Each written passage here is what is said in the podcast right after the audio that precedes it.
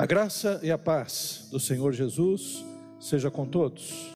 E eu já convido a todos a abrirem a Bíblia no segundo livro das Crônicas, capítulo 20. Segundo livro das Crônicas, no capítulo 20, a partir do versículo 1. O pastor nem sabia que tinha esse livro na Bíblia. Então, escola bíblica dominical, às nove horas, ajuda bastante. Segunda Crônicas, ou segundo livro das Crônicas, capítulo 20. Está falando sobre a vitória de Josafá entre Moabe e Amon. O pastor nem sabia que existia Josafá. Escola bíblica, às nove horas, ajuda bastante. Diz assim: a Bíblia. Depois disso, os filhos de Moabe e os filhos de Amon, com alguns dos meunitas, vieram a peleja contra Josafá. Então vieram alguns que avisaram a Josafá, dizendo: Grande multidão vem contra ti da além do mar e da Síria, e eis que já estão em Azazon, Tamar, que é em Gedi. Então Josafá teve medo e se pôs a buscar ao Senhor e apregoou jejum em todo Judá. Judá se congregou para pedir socorro ao Senhor. Também de todas as cidades de Judá veio gente para buscar ao Senhor. Pôs-se Josafá em pé na congregação de Judá e de Jerusalém, na casa do Senhor, diante do pátio novo, e disse: Ah, Senhor, Deus de nossos pais, porventura não és tu Deus nos céus? Não és tu que dominas sobre todos os reinos dos povos? Na tua mão está a força e o poder, e não há quem possa te resistir. Porventura, ó nosso Deus, não lançaste fora os moradores dessa terra de diante do teu povo de Israel, e não adeste para sempre a posteridade de Abraão, teu amigo?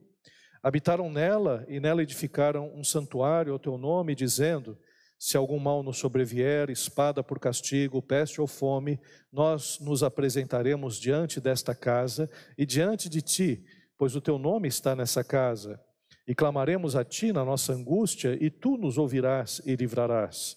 Agora, pois, eis que os filhos de Amon e de Moabe, e os do monte Seir, cujas terras não permitiste a Israel invadir, quando vinham da terra do Egito, mas deles se desviaram e não os destruíram, eis que nos dão o pago, vindo para lançar-nos fora da tua possessão que nos deste em herança. Ah, nosso Deus, Acaso não executarás tu o teu julgamento contra eles?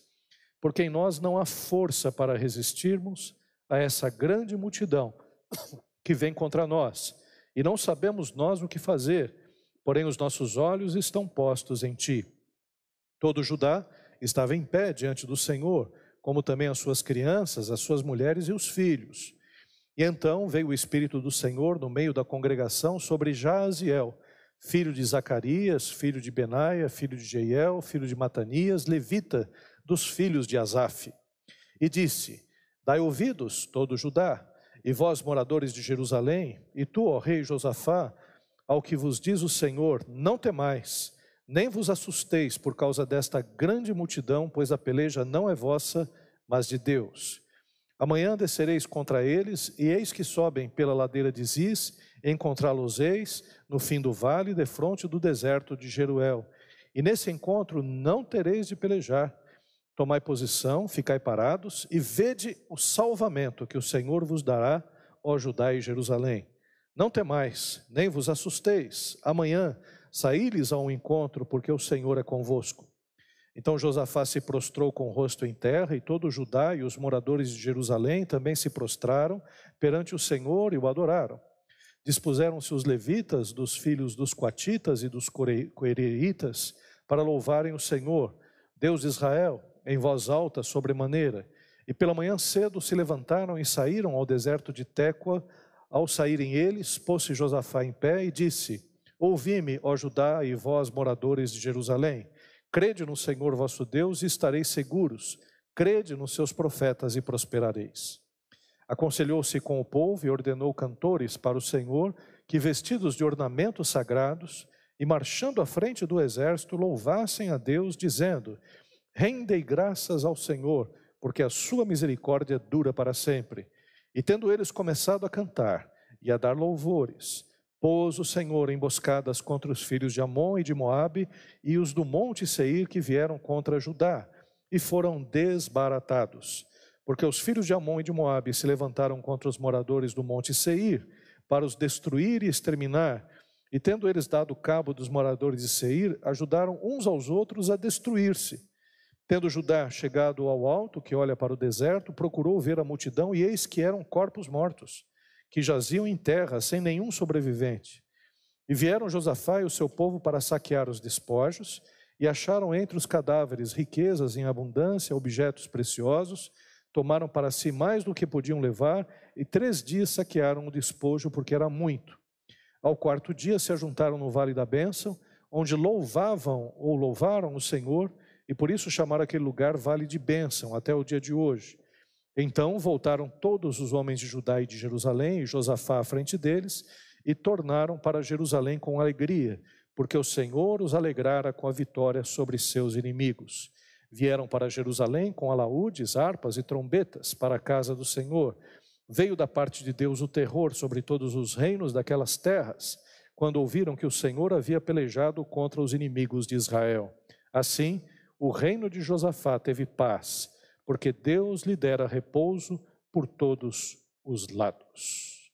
Amém. Pai querido, lemos a tua palavra e pedimos agora a tua orientação, orientação do teu espírito para podermos aplicá-la, Senhor, em nossos corações.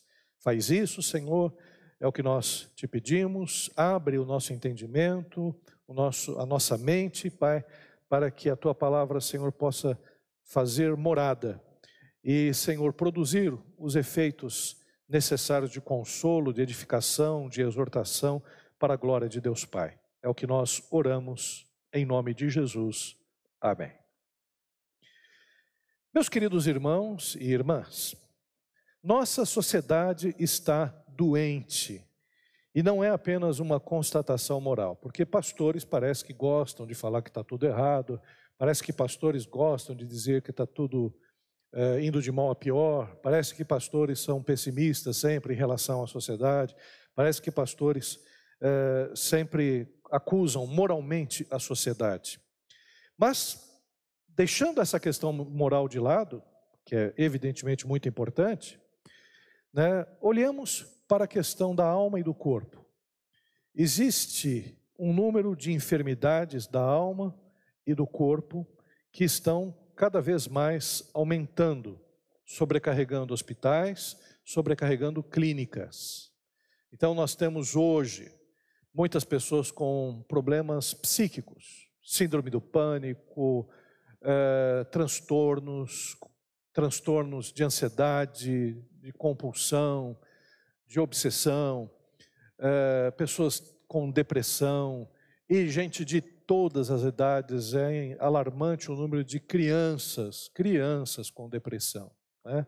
Algo que até pouco tempo atrás a gente não tinha notícias.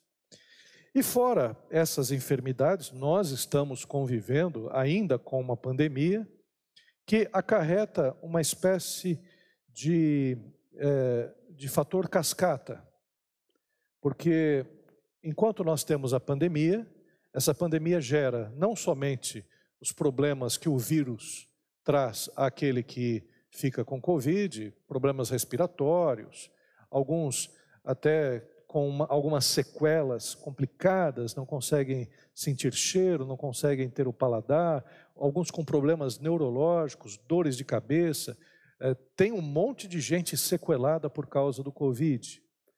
É, mas, além dessas sequelas do Covid, o Covid traz ansiedade, traz problemas psíquicos e outras doenças deixam de ser tratadas. Muitas pessoas, por exemplo, que tinham tratamentos de câncer, pra, contra o câncer, deixaram de ir aos hospitais. Ficaram com medo de fazer os tratamentos. Os próprios hospitais deixaram de fazer algumas cirurgias eletivas. Então, o que aconteceu foi um efeito cascata, onde muita gente doente da, da alma e do corpo. E os desafios ainda são gigantescos. Por isso, a necessidade de oração, para que a gente possa usar como arma de guerra nesse tempo difícil que nós estamos vivendo. O contexto dessa passagem é o seguinte: a passagem ocorre no período da monarquia dividida. Eu gostaria que os irmãos pudessem entender a Bíblia. Não é fácil entender a Bíblia. Quando eu brinquei acerca de, desse texto, falando do livro de crônicas e falando de Josafá, a Bíblia é uma biblioteca de 66 livros. Nem todos conseguiram ler a Bíblia inteira ainda. E mesmo aqueles que é, conseguiram ler a Bíblia inteira, às vezes têm dificuldade de entender a Bíblia cronologicamente. A Bíblia não está numa forma cronológica. Então, isso dificulta muitas vezes a apreensão, a história, né, o fio da meada. Mas, só para você entender algumas coisas e talvez até, quem sabe, memorizar. É, o povo de Israel foi formado a partir do chamado de Abraão. Então, Abraão foi o primeiro patriarca. Eu não estou falando de Gênesis, não estou falando do que aconteceu até o capítulo 12 de Gênesis, mas pegando a formação do povo de Israel, a partir de Abraão. Então, com Abraão se inaugura o tempo dos patriarcas: Abraão, Isaac, Jacó e José. Então, esse é o período dos patriarcas em que eles vão vivendo, passando uh, o conhecimento acerca de Deus, o Deus de Abraão, o Deus de Isaac, o Deus de Jacó, para o povo que vai nascendo, que vai existindo a partir de Abraão, Isaac, Jacó, José e por aí afora. Quando uh, o povo ele foi para o Egito, quando José estava no Egito, o povo foi para o Egito. Isso inaugura um novo tempo, que é o tempo de Moisés. A gente chama do período mosaico. É o período em que Moisés vai libertar o povo que ficou escravo no Egito. E aí Moisés, e a gente conhece as histórias, uh, as pragas do Egito, e também a travessia do Mar Vermelho, e a trajetória, a jornada de 40, que durou 40 anos, para que eles pudessem chegar à Terra Santa. Então temos o período dos patriarcas, o período mosaico. Quando Moisés chega à Terra Santa, ele não entra na Terra Santa, não entra em Canaã, não entra em Israel. E começa um novo período, que é o período da conquista, que é o período de Josué. Então, período dos patriarcas, período de mosaico e agora o período da conquista. Josué faz várias campanhas, vai conquistando vários territórios, é, juntamente com todas as tribos de Israel. Essa conquista não é perfeita. O povo deixa de conquistar, se acomoda naquilo que eles conquistaram e começa um novo período que é o período dos juízes, período difícil, complicado, que eles começam a ter derrotas com, contra os povos cananeus, se misturam com os povos cananeus, e aí a gente tem um novo período. Então, o período dos patriarcas, período mosaico, período das conquistas e agora o período dos juízes. O período dos juízes não tinha rei sobre Israel, era uma confusão, era uma anarquia. E foi necessário, então, que surgisse a monarquia. Mesmo não era desejo de Deus, Deus desejava que o povo o buscasse diretamente, mas o povo, na verdade, precisava de alguém, de um governo central. E foi o que aconteceu. Aí surge a monarquia unida com Saul, depois Davi e Salomão. E o filho de Salomão, Roboão, que governa um pouco sobre todo o governo, sobre todo o povo, mas aí depois há a monarquia dividida. Então, o período é o período dos patriarcas, o período mosaico, o período da conquista, o período dos juízes, e agora começa a monarquia unida, com Davi, com Saul, Davi, Salomão e um pedaço do período de Roboão. Roboão, péssimo governante, né, não consegue administrar adequadamente, e aí começa uma rixa entre as tribos. Ele se divide: Israel ao norte e Judá ao sul, dois reinos, um rei em Judá, rei em Israel, rei em Judá. E é isso que nós estamos vivendo agora. Josafá é um dos reis do reino do sul, de Judá. O reino do sul, ele foi governado por reis que eram reis idólatras, ruins, e reis que eram tementes a Deus, reis bons. Josafá faz parte daqueles reis que eram reis tementes a Deus, como Ezequias, né, como um período Asa, né, como um bom período de Uzias também, é, como Josias, é, reis que foram conhecidos por serem reis tementes a Deus. Josafá era um rei temente a Deus. Já em Israel, nenhum dos reis foi temente a Deus. Todos foram idólatras. Isso fez com que o povo do norte até deixasse de existir. A Síria veio e acabou com o reino do norte, ficando apenas o reino do sul, Judá, com a sua capital, Jerusalém. Então, até aqui, nesse período, nós temos né, Josafá. Josafá, ele estava passando por um período terrível, porque três inimigos temíveis, inimigos vizinhos de Israel, os moabitas, os amonitas e os edomitas, estavam fazendo uma coligação para destruir Judá e invadir Jerusalém. Jerusalém é a capital. Judá tem várias cidades. E as cidades ficaram desesperadas, porque Jerusalém é a cidade murada. As outras cidades não têm essa proteção.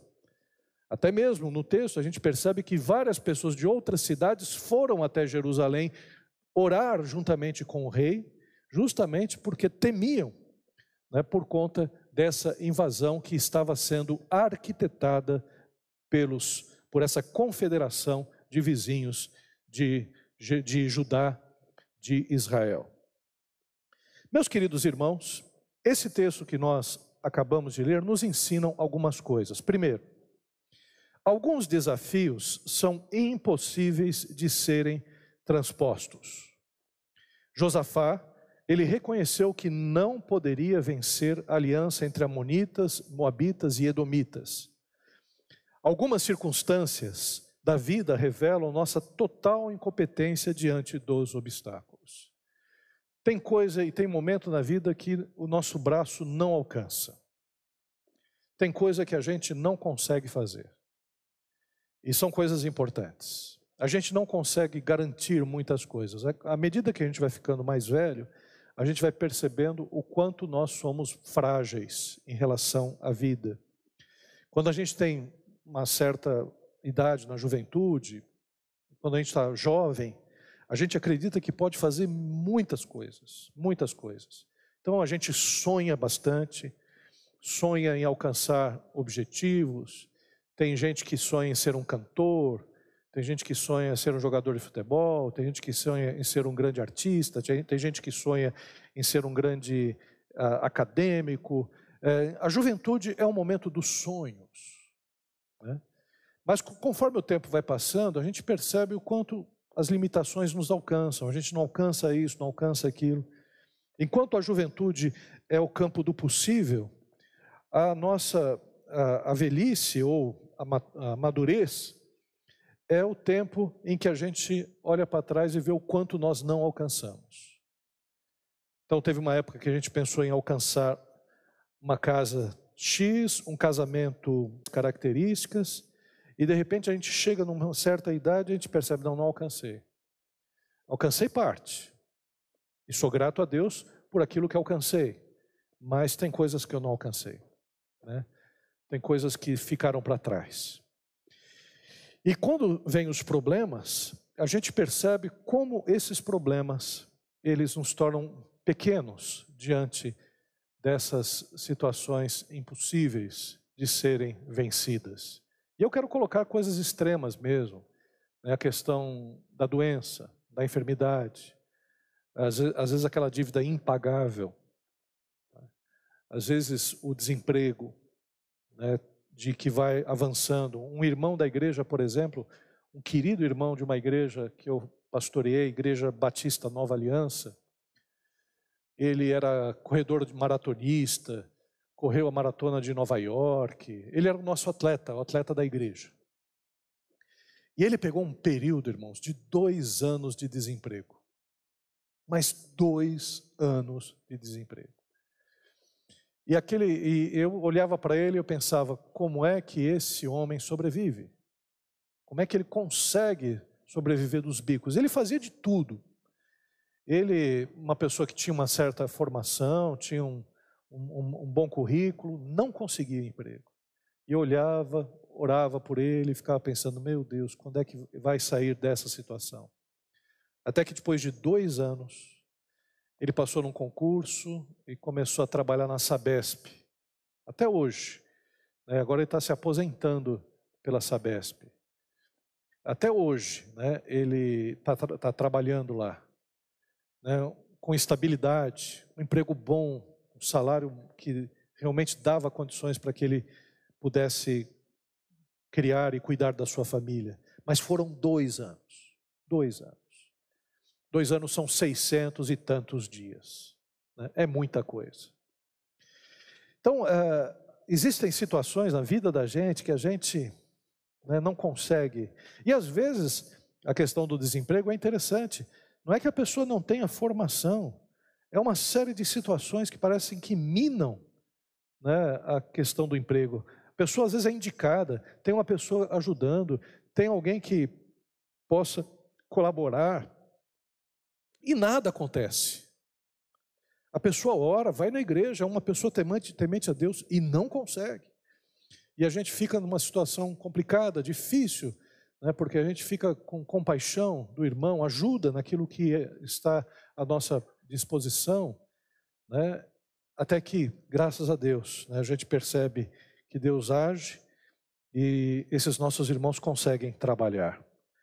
Um pastor, amigo meu, ele queria pastorear, já tinha uma certa idade. E ele falava com os pastores amigos, falava com as pessoas: olha, tem alguma igreja que eu possa pastorear? E não, e não surgia nenhuma igreja para pastorear, nenhuma. Ele, excelente professor no seminário teológico, é uma pessoa com uma palavra ótima, mas não surgia igreja. E um dia, ele estava na praia, com a sua esposa, seus filhos, e aí sentou um rapaz ao lado dele, colocou uma cadeira de praia, ficou ao lado dele, começou a conversar. Aí ele começou a dizer: Olha, eu sou, eu sou cristão. O pastor começou a evangelizar o rapaz. Eu também sou cristão. Ah, você já conhece Jesus como Senhor Salvador? Conheço. Sou da Igreja Batista. Opa, eu também sou da Igreja Batista. Né? Sou pastor. Ô, oh, pastor, que bom. Eu sou diácono. Aí começaram a conversar e o diácono disse: Pastor, você não conhece nenhum pastor né, que possa pregar na nossa igreja, a gente está sem pastor e a gente está procurando alguém que possa pastorear-nos. E o pastor chegou, opa, estou à disposição, sou eu mesmo. Foi na igreja, pregou e depois se tornou pastor daquela igreja. Né? É, a gente percebe que às vezes as coisas estão tão fechadas, a gente usa os nossos ardis, os nossos contatos, e numa ação de Deus, porque veja, irmãos, como é que duas pessoas né, na praia, uma praia lotada, sentam uma ao lado da outra, os dois são da mesma é, confissão de fé, os dois são batistas, e ali estava um irmão procurando um pastor e um pastor procurando uma igreja, e aí tudo deu certo, e ele estava feliz nessa igreja pastoreana. Mas, queridos, existem notícias que são perturbadoras, são paralisantes. E era o caso do nosso rei Josafá. Ele estava com medo. Eu achei muito legal isso, porque geralmente a gente tem a imagem do rei de que o rei não tem medo. A gente pensa em Senhor dos Anéis, pensa né, nos filmes daqueles heróis né, que não temem nada, aqueles anões né, do Senhor dos Anéis, né, que são valentes, né, e por aí afora, pessoas que vencem os seus inimigos, mas a gente tem um rei, um rei extremamente humano e um rei que tem medo, um rei que teme pelo seu povo. Eu gosto de pessoas que têm medo, que temem pela sua família, que temem pelo seu trabalho, que temem pela sua honra e colocam esses temores, né, não ficam paranoicos por causa desses temores, mas colocam esses temores aos pés do Senhor Jesus. São pessoas que dizem: Senhor, eu tenho medo. Foi isso que Josafá fez. Ele foi até Deus e começou a orar. Mas ele não orou sozinho. Ele reuniu o povo para uma oração a Deus. E sua oração foi consciente, foi baseada nas promessas específicas de Deus para o povo de Israel. E ali havia um grande clamor de todo o povo por libertação. Essa oração de eh, Josafá é uma oração que não tem como Deus não ouvir.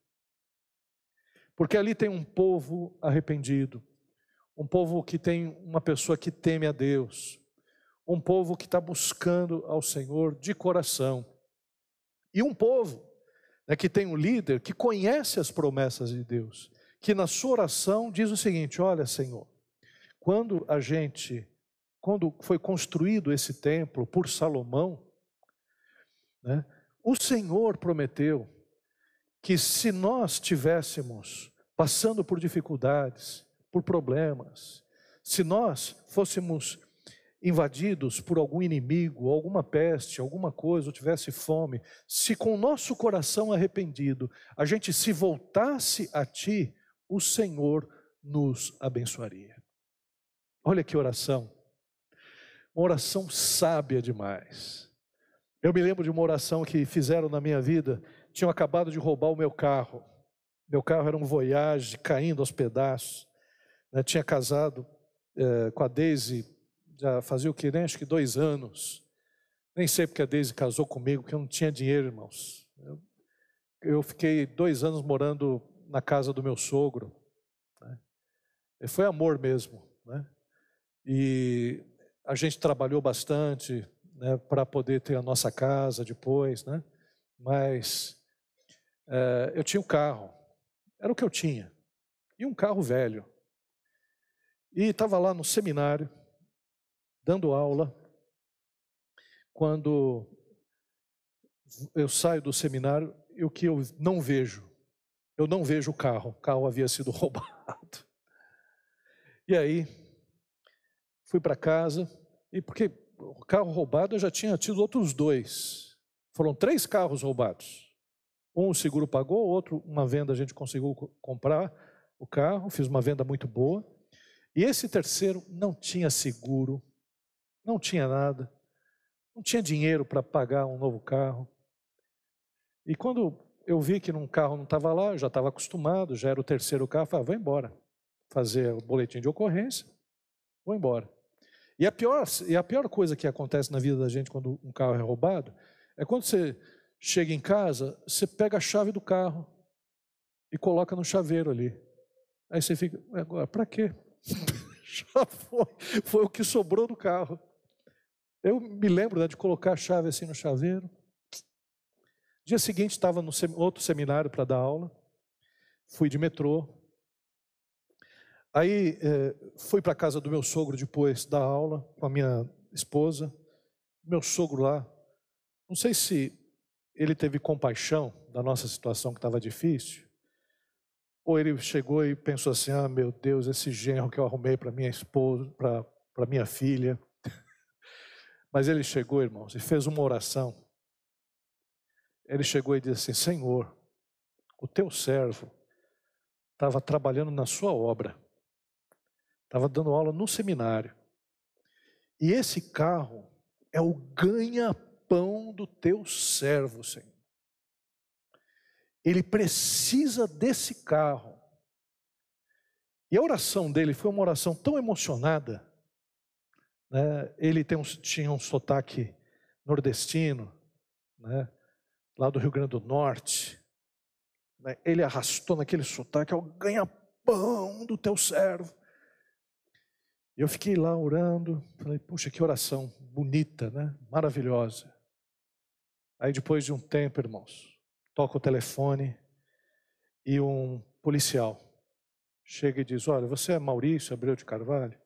Não, porque tem um carro aqui né, e nós encontramos e temos algumas é, informações aqui que mostram que esse carro é teu.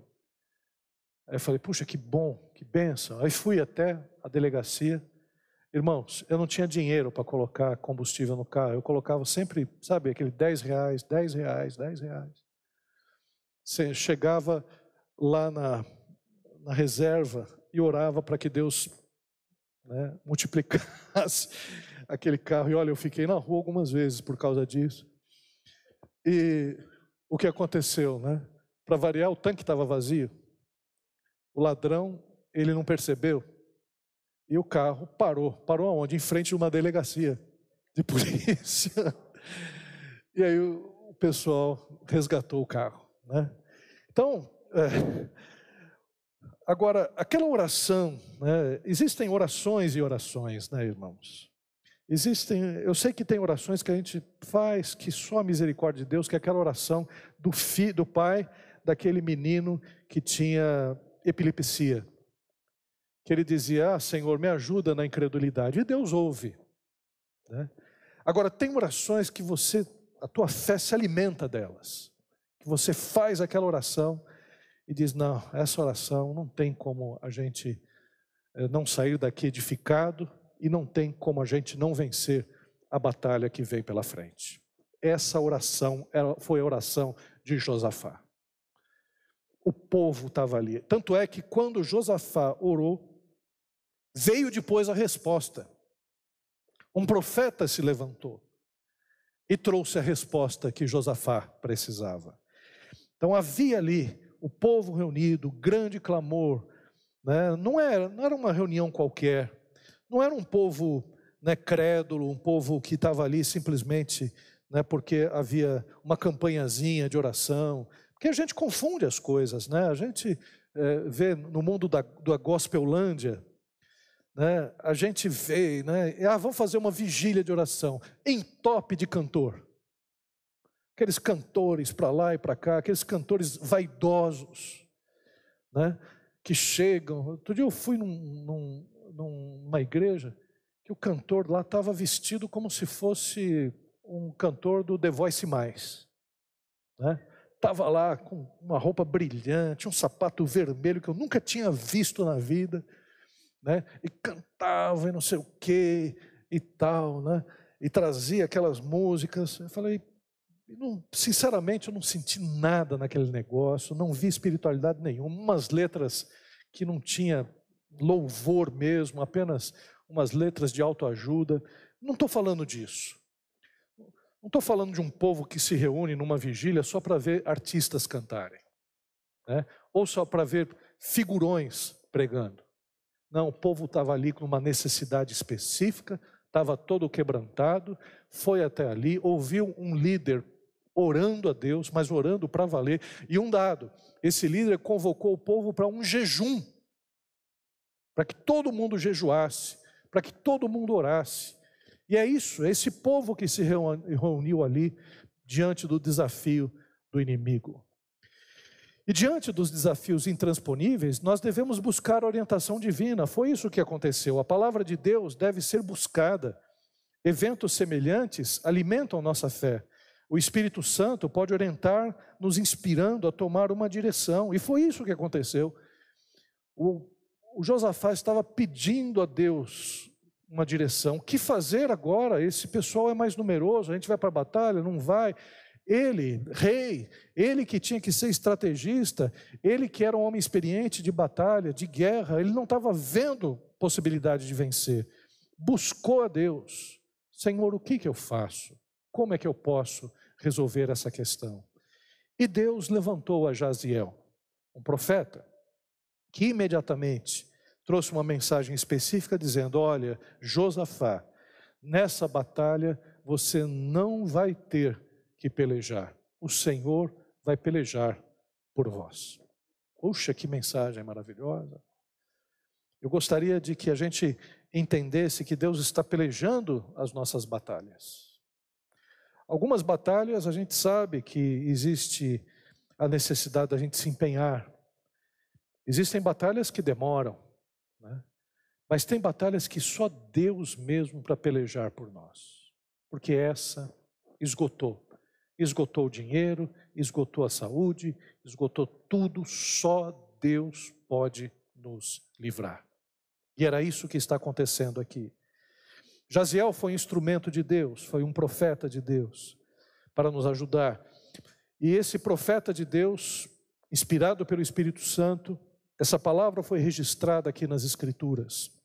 Nós temos muitas palavras aqui registradas, registradas nas Escrituras. O Senhor Deus, Jesus Cristo, ele diz para os fariseus: errais em não conhecer as Escrituras e o poder de Deus. Nós erramos por não conhecer a Bíblia. Ela foi escrita por homens inspirados, profetas do Antigo Testamento, apóstolos do Novo Testamento. E de tal forma essa palavra foi escrita, de que hoje não se repete mais. Nós temos uma Bíblia que a revelação foi fechada em Apocalipse. Aqui está todo o conselho de Deus que nós precisamos. De tal forma que hoje existem profetas, existem, mas esses profetas não são como os profetas bíblicos. Eles não são usados para registrar a palavra. Não existe Apocalipse 23, 24, 25, 26. O que os profetas de hoje fazem, eles devem ser ouvidos. Eles, inspirados pelo Espírito Santo, nos ajudam a aplicar as Escrituras na nossa vida. Os profetas de hoje nos ajudam a tornar claras as palavras de Deus, a palavra de Deus nas escrituras sagradas. É para isso que existem os profetas hoje. Então o que nós podemos entender? Existe a palavra profética. Quando nós nos reunimos na igreja, nós estamos buscando uma palavra que nos console, nos edifique e nos exorte. Uma palavra que nos leve adiante uma palavra que nos traga discernimento das coisas que nós estamos fazendo. E essa palavra de Deus é maravilhosa porque nós queremos, às vezes, palavras mágicas. Nós queremos uma palavra que possa resolver imediatamente o nosso problema. Mas o que nós podemos perceber é que a palavra de Deus não resolve só os problemas, resolve a causa dos problemas, que muitas vezes somos nós. Resolve o nosso caráter, palavra de Deus vem nos trazer né, uma nova vida em Cristo Jesus. Muitos dos problemas que hoje nós enfrentamos foram causados pelas nossas decisões ruins. Então, a palavra de Deus, além de nos dar força para vencer essas dificuldades, a palavra de Deus mexe no nosso jeito de ser, nosso, nossa maneira de viver. Isso é fundamental na vida da gente. A palavra de Deus vai nos melhorando a cada dia. Eu não sou o que era, né? e também não sou o que serei. O que a gente pode perceber é que hoje eu sou melhor do que era, e amanhã sou melhor do que sou hoje. Essa é a realidade da palavra de Deus na nossa vida. Então nós precisamos buscar orientação divina, e a resposta veio a partir do profeta. E confiantes na ação de Deus, nós devemos louvá-lo e adorá-lo, porque Josafé foi um homem de fé. Quando ele ouviu a palavra do profeta e ele e o Espírito confirmou em seu coração, ele não titubeou. Ele colocou os levitas na frente para adorar ao Senhor. Porque se não era uma batalha para ele pelejar, então ele não ficou preocupado em armar o seu exército é, para frente com uma infantaria boa, com uma cavalaria excelente, não, com emboscadas. Não. Ele simplesmente colocou os levitas na frente para adorar ao Senhor. O povo, uma vez orientado e certo da atuação de Deus, se organizou, se organizou para adorá-lo.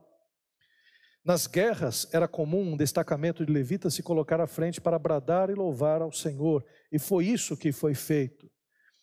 Ele, como um servo de Deus, um homem que acreditava justamente na palavra de Deus, ele ainda né, colocou os levitas na frente, não se preocupou em armar os exércitos do jeito que normalmente se faz, e adorou ao Senhor, porque o louvor a Deus é uma excelente arma de guerra também.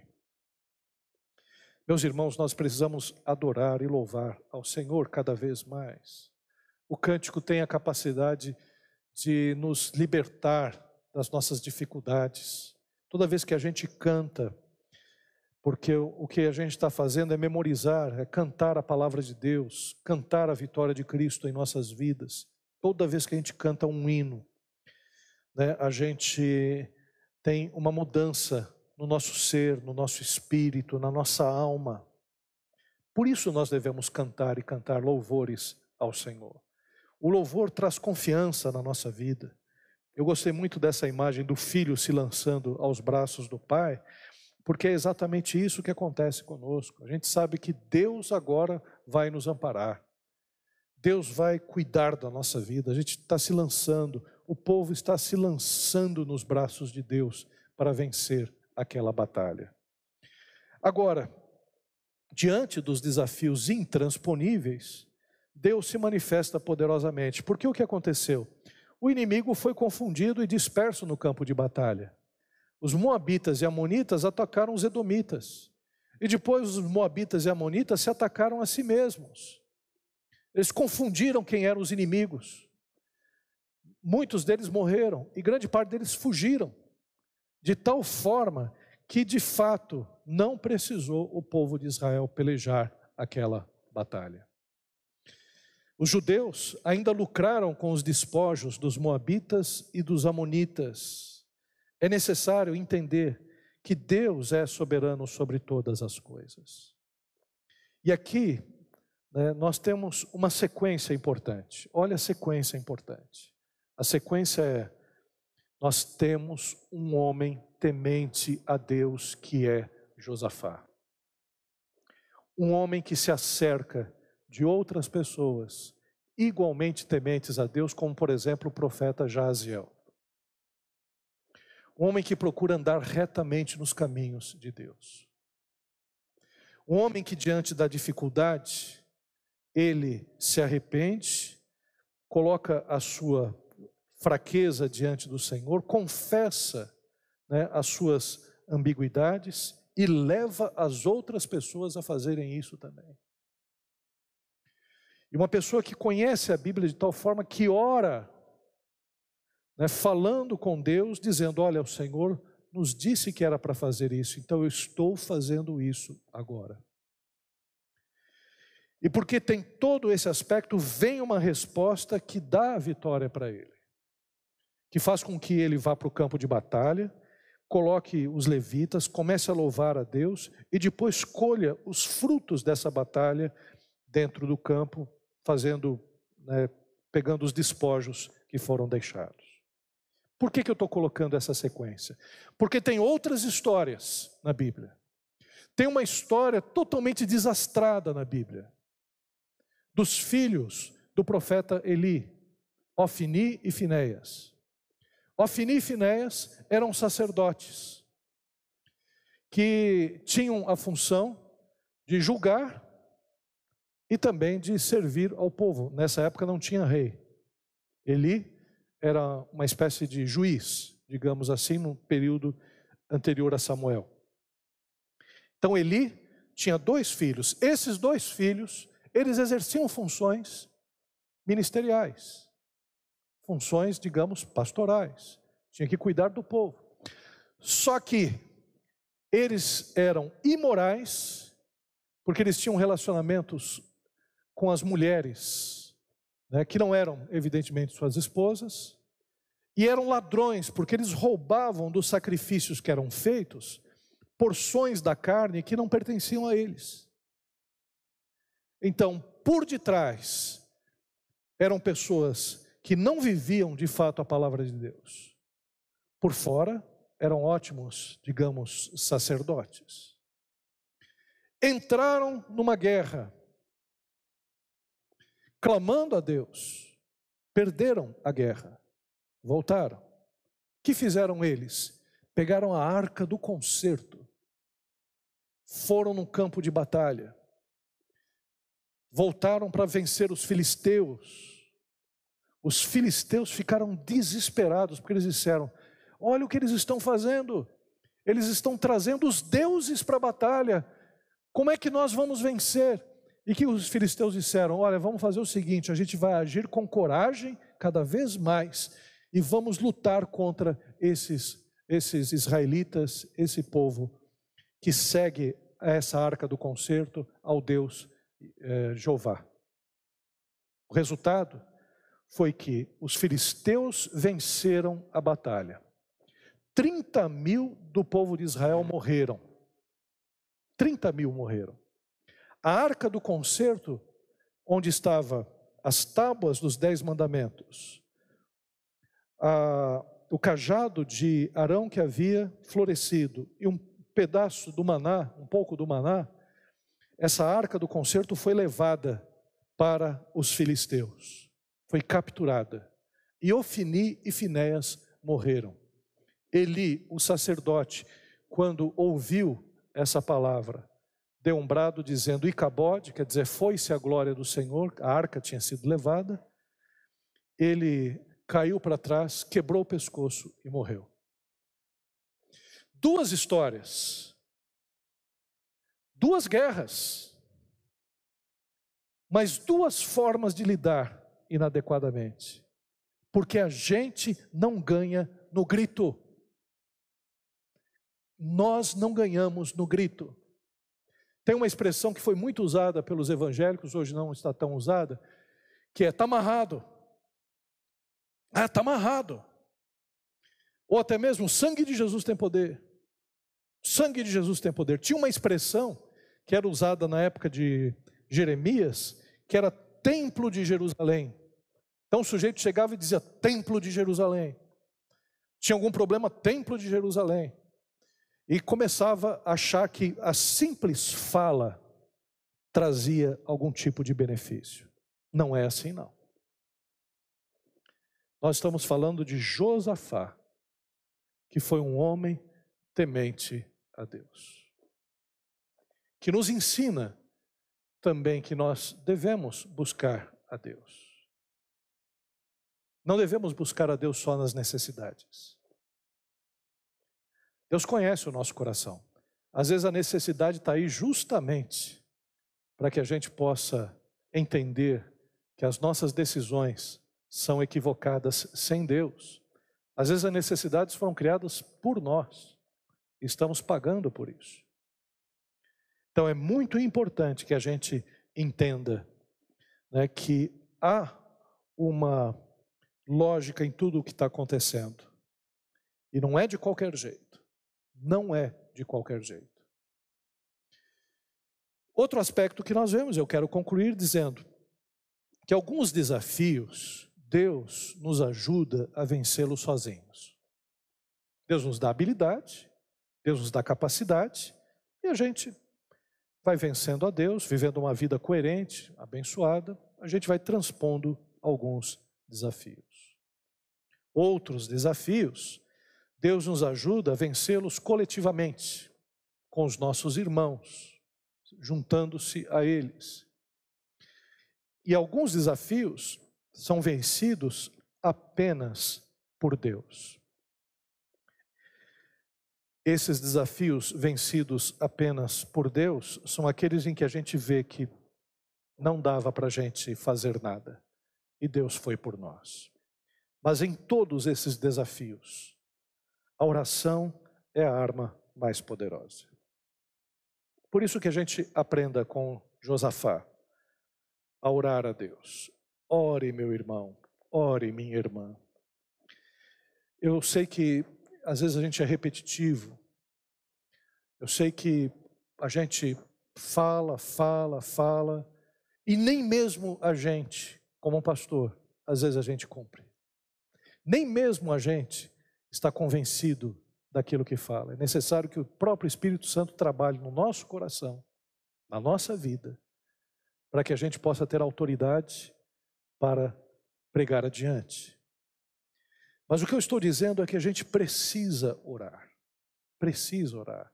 São tempos difíceis, complicados.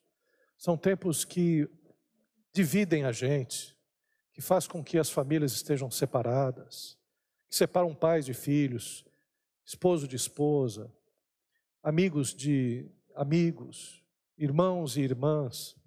E a gente está vendo essa separação acontecendo nos dias complicados que nós estamos vivendo. Então é necessário orar. Chega hoje, hoje, hoje mesmo. antes de dormir, faça a sua oração. Faça da sua casa um ambiente de oração. Tem um filme que passou recentemente que é o filme Quarto de Guerra. Não sei quantos assistiram aqui. Eu cheguei a assistir no cinema. Eu assisti duas vezes esse filme, um filme muito legal. Levei minha sogra, levei minha mãe para assistir.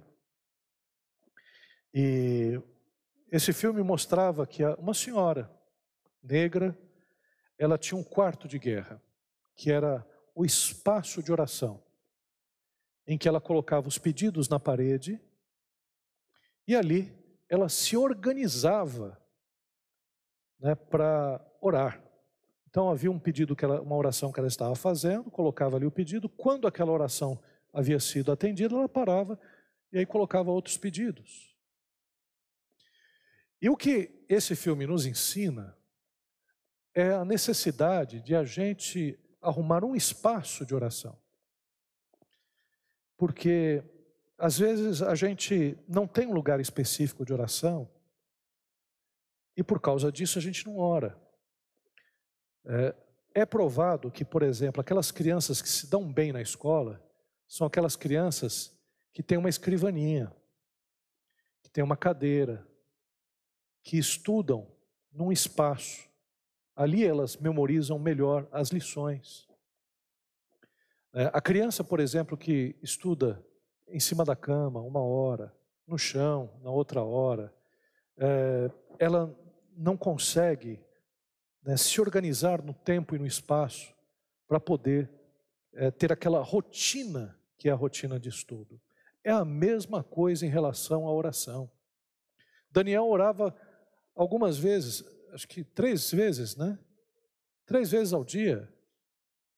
Então ele já tinha os horários pré-determinados para fazer essa oração. Então é muito importante que a gente tenha esses espaços, esses momentos de oração. A minha avó, eu aprendi com a minha avó. A minha avó, quando eu era garoto e às vezes dormia na casa da minha avó, ela na cama dela, ela antes de dormir, ela ficava sentada e ela começava a orar. E na oração, sabe aquela oração meio balbuciada, murmurada? E aí eu ouvia os nomes. Ouvi o meu nome, o nome da minha irmã, o nome da minha mãe, do meu pai, do meu tio.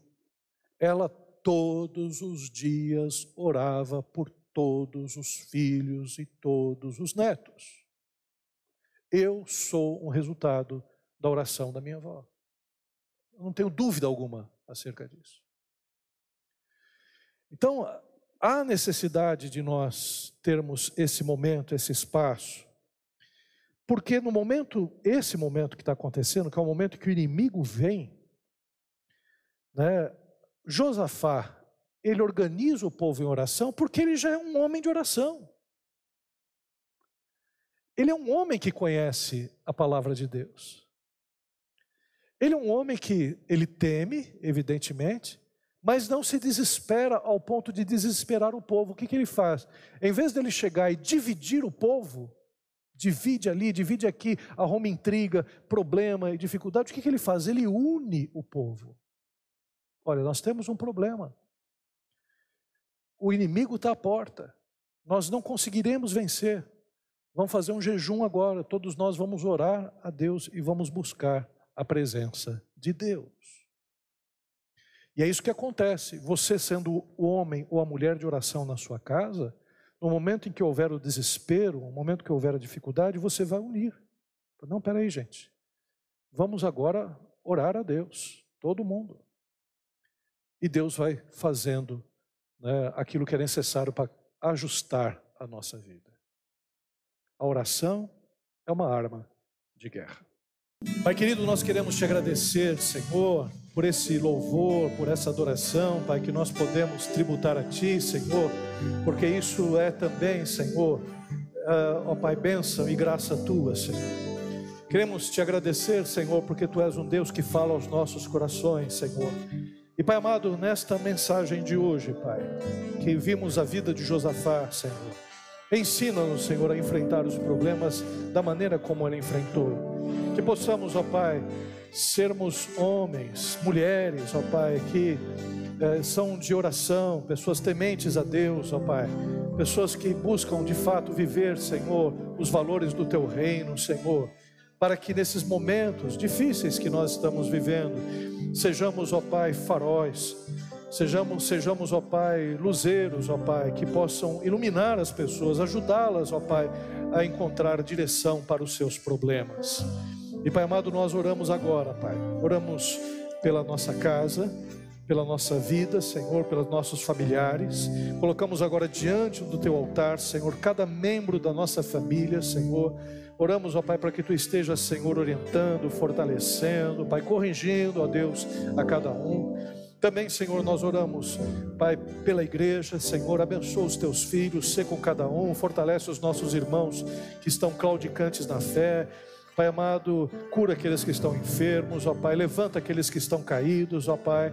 Ó Senhor, abençoa cada lar representado, faz, Senhor, uma obra grande, Senhor, na vida de cada um, Senhor. Oramos também, Senhor, pelo nosso país, pelo Brasil, Senhor, pelas circunstâncias que nós estamos vivendo, por Petrópolis, ó Pai, pelas cidades que foram atingidas por inundações pelos cataclismas, ó Pai. Também, Senhor, oramos pela economia, pela política, Senhor, pela nossa sociedade, pelos, pelas várias, várias áreas, ó Pai, da sociedade, Pai.